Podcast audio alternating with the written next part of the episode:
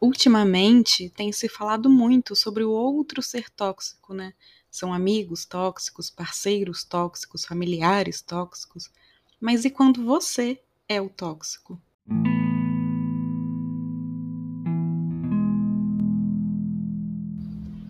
Ei, gente, tudo bem?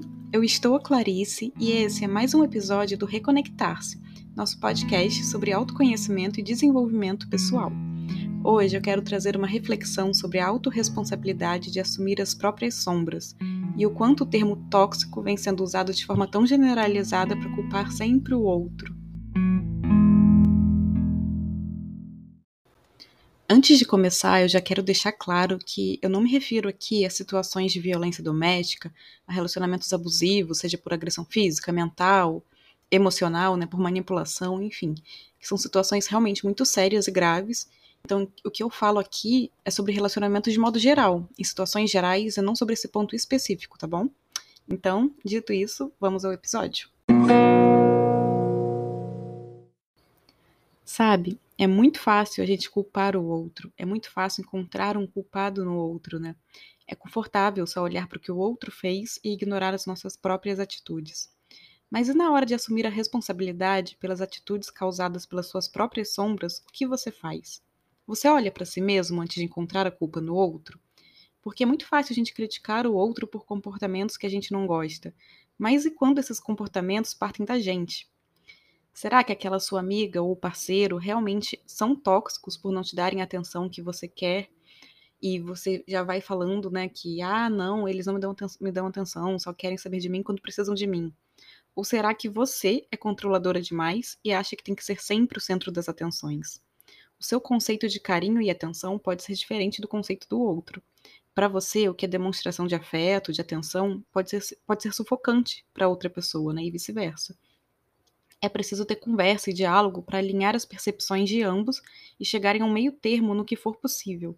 E se não for, cabe a você decidir ficar ali ou não, lógico. Mas isso é assumir a autorresponsabilidade e escolher onde quer permanecer, em vez de encontrar o culpado no outro porque ele não é como você espera. Hoje, tudo é desculpa, né, pra gente chamar o outro de tóxico. O perigo disso, além de muitas vezes acabar tirando a credibilidade das denúncias em situações realmente tóxicas, é que a gente também não cresce, a gente não se desenvolve, a gente fica parado naquele lugar de só culpar o outro. Porque é mais fácil, né, falar, ah, fulano é tóxico, jogar a culpa nele e seguir a vida sem olhar no espelho, sem encarar de frente as próprias sombras que também precisam ser trabalhadas. Porém, todos nós temos nossas sombras, né, várias delas inclusive. Só que a gente encara a sombra como um desvio de caráter, algo que só pessoas rotuladas como ruins poderiam ter. Mas acontece que sombra é qualquer padrão de comportamento ou emocional que te tire do seu eixo recorrentemente. Por exemplo, pode ser sua carência emocional, que faz ver o outro como ah, nem aí para você, só te procura quando precisa. Ou seu perfeccionismo, que faz ver o comportamento do outro sempre como não suficiente, nunca tá bom, né, o que o outro faz. Mas quando essas sombras são do outro, é muito mais fácil, né? Rotular a pessoa como tóxica. Já quando as sombras são nossas, aí a gente já diminui aquele tom negativo, né? Ah, a gente não é tóxico. Isso é uma coisa que a gente precisa melhorar, mas não é tão assim. Então, será que o outro é tóxico? Ou você apenas. São, vocês são diferentes se você não consegue sustentar e conviver com essa diferença? E tudo bem, você não querer conviver, tá? A questão não é essa. Você não é obrigado a se relacionar com alguém que você não quer. A questão é, em vez de jogar uma culpa no outro por ele ser como ele é, assumir que simplesmente manter aquele, aquele relacionamento não tem sentido para você, que as diferenças são grandes demais e ponto. É sobre deixar de lado esse padrão de encontrar culpados para tudo e assumir a, a, responsabilidade pelos seus atos também, né? Porque nem tudo é uma questão de encontrar uma vítima e um vilão.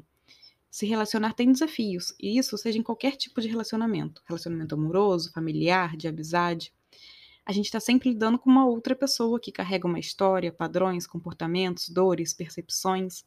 Então, é normal que tenha encontros e desencontros, acordos e desacordos. É normal, é natural e não quer dizer que o outro esteja errado e você certo. Não quer dizer que o outro seja uma pessoa ruim e você é a pessoa mais certa do mundo. São apenas as diferenças.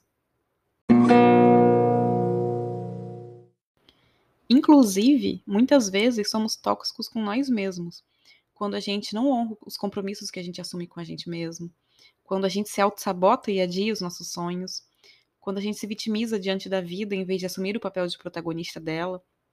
Enfim, olhar para o outro e falar, ah, você é tóxico, é muito fácil. O difícil mesmo é olhar no espelho, reconhecer que a gente também tem sombras e desafios para serem trabalhados e assumir a responsabilidade por isso, né? Ir para ação, buscar crescer, se desenvolver, ser uma pessoa melhor para si e para o mundo. Culpar o outro, rotulá-lo, defini-lo como tóxico e pronto, né? É muito fácil e é uma forma de se distrair, né? Se distrair de si mesmo. A gente tira a atenção do que a gente precisa fazer na gente, né? Trabalhar na gente, curar na gente e olha apenas para o que o outro, na nossa visão, precisa mudar.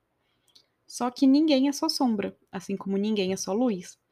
E é fácil exaltar a nossa luz diante da sombra do outro, né? A sombra do outro para a gente sempre parece muito maior do que a nossa. Mas que tal começar a olhar para o que em você é atingido pelo comportamento do outro? O que, que te incomoda tanto na atitude do outro de fato? Será que não tem algo em você, algo que você precisa lidar e que está sendo esbarrado pela sombra do outro também? Será que você está realmente sempre tão certo e outro tão errado? Será que não existe um meio termo aí em que ambos possuem sombras que precisam ser lidadas?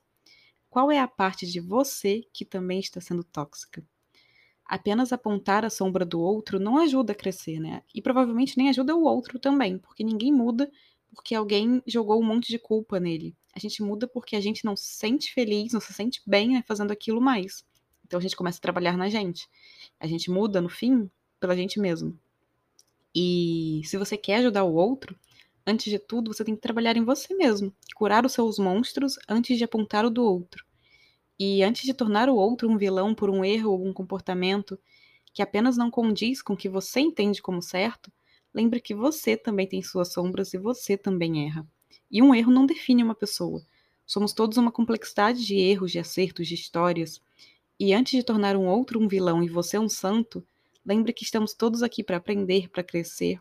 E jogar um rótulo de tóxico no outro por uma atitude não faz as suas próprias sombras serem mais bonitas. E de novo, para deixar bem claro, não é uma questão de manter relações com pessoas com percepções tão diferentes né, da sua, mas sim sobre não rotulá-las apenas por serem diferentes de você, por pensarem de forma diferente, agirem de forma diferente. Antes de apontar o dedo para o outro, dê as mãos para você mesmo e lide com as suas próprias questões porque a revolução de fato começa quando você escolhe trabalhar em você mesmo, olhar para suas próprias falhas e iniciar o movimento de curá-las.